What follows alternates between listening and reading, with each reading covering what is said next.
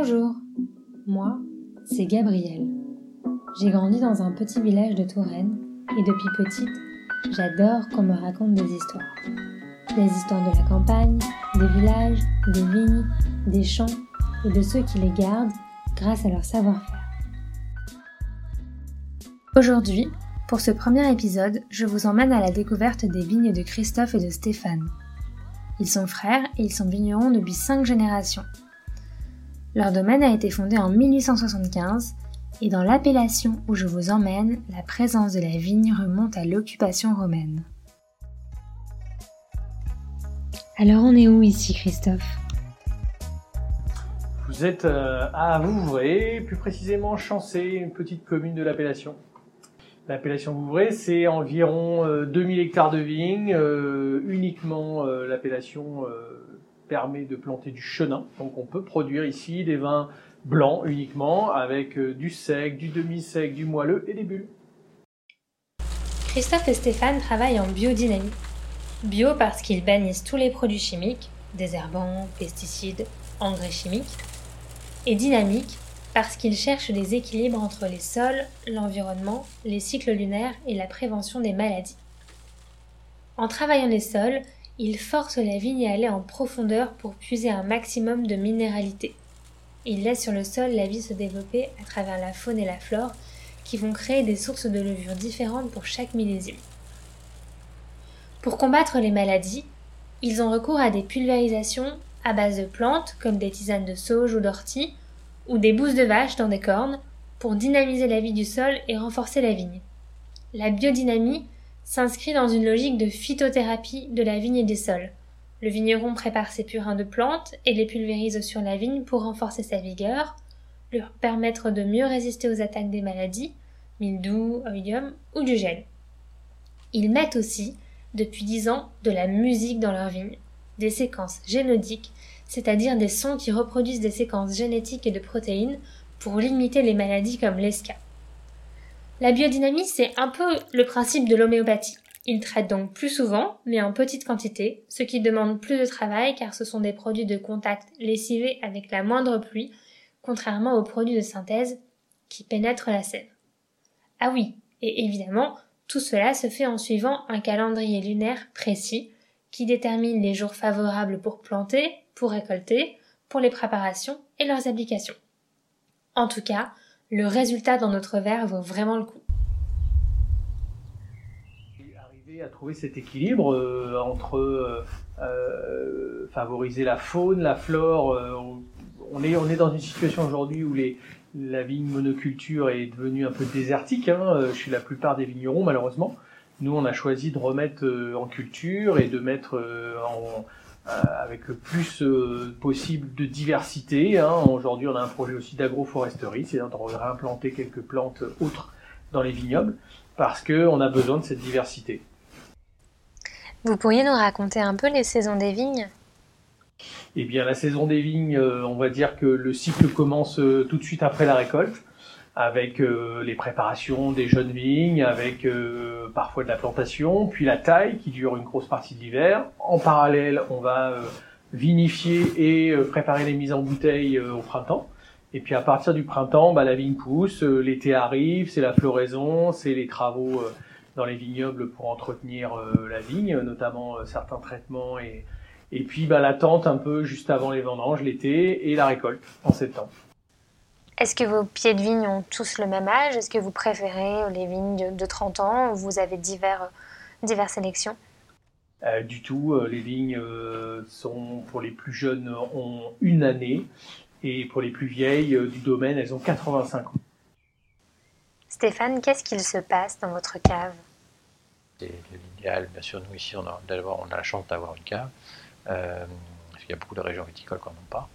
Euh, c'est surtout un lieu de stockage, bien sûr, hein, de, bouteilles. Et puis aussi, euh, bah, c'est idéal pour la conservation aussi même euh, de la fermentation. Là, actuellement, le vin, les tonneaux dans la cave sont en fermentation, là, la, dernière récolte. Donc l'idéal, comme on a toujours 12 degrés toute l'année, en fait, on a un lieu tempéré qui permet de, conserver le vin dans les meilleures conditions. Ici, on est dans le tuffeau, avec la roche calcaire, on a la, possibilité de, de créer des caves immenses. Hein. Il y a énormément de caves dans la région. C'est une chance parce qu'il y a beaucoup d'autres régions viticoles qui nous envient qu'on passe cette chance d'avoir des caves. On prend bien sûr à Champagne, bien sûr qu'il y a des caves immenses, mais par contre le Bordelais a très peu de caves. C'est pratiquement vinifié uniquement dans, dans déchets. J'ai le sentiment que le nerf de la guerre, c'est vraiment les maladies, non? Supprimer certaines maladies, bien sûr. Si on n'avait plus toutes ces maladies, on n'aurait pas traité hein, déjà. Euh, si on n'avait pas euh, toutes les voilà, le mildiou, euh, l'oïdium, les maladies de bois, les SCA, etc. Bon, ben, si on avait pu l'un des, problèmes importants, bien sûr, c'est toutes ces maladies. si on pouvait enlever ces maladies, bien sûr, ça serait parfait. Il ne faut pas oublier qu'avant, ils n'existaient pas. Hein. C'est-à-dire que c'est les maladies principales de la vigne, c'est les maladies qui ont été importées. Euh, en fait, qui viennent beaucoup d'Amérique, en fait, comme le fameux phylloxéra, en fait, hein, qui est un insecte qui a été importé en fait, du continent américain et qui a détruit tout le vignoble français au 19e.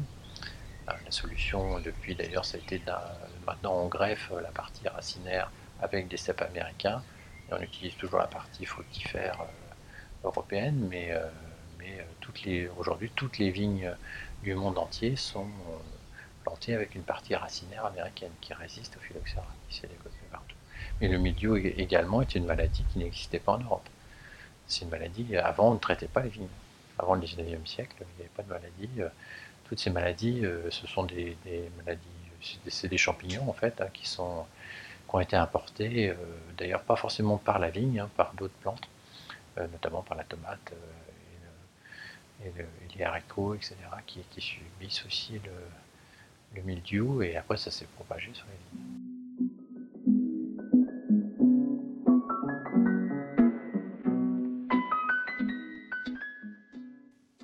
Qu'est-ce que vous me répondez si je vous dis que vous avez vraiment de l'or dans les mains? Alors oui, on dit, on dit souvent que les vignerons sont les, peut-être la filière agricole la plus privilégiée et la plus riche, mais ça dépend vraiment en fait euh, des régions. Alors euh, avoir de l'or dans les mains, ça veut dire aussi qu'on a euh, un outil formidable, avoir des jolies bouteilles dans la cave, avoir bon, on va dire que on est conscient d'avoir un métier qui fait envie. Et, on est content voilà, de, pouvoir raconter ces histoires à tous nos clients et, et en faire profiter. Oui, euh, on, a, on a cette chance d'avoir euh, voilà, tout un, savoir-faire et un, tout un, patrimoine à, développer et qu'on peut encore beaucoup améliorer. Hein. Chaque, euh, chaque génération, on essaye bien sûr d'apporter un petit peu de pierre à l'édifice, mais on a, je pense, possibilité de faire plein de choses et puis de, d'évoluer. C'est un métier aussi qui est en pleine mutation, qui est en pleine évolution. À l'avenir, euh, il y aura aussi d'autres grandes découvertes. Peut-être qu'on trouvera des solutions pour lutter euh, voilà, contre les maladies euh, plus facilement à l'avenir. Il y a plein de, il y a plein de choses qui évoluent et je pense que voilà, on a, plein de possibilités.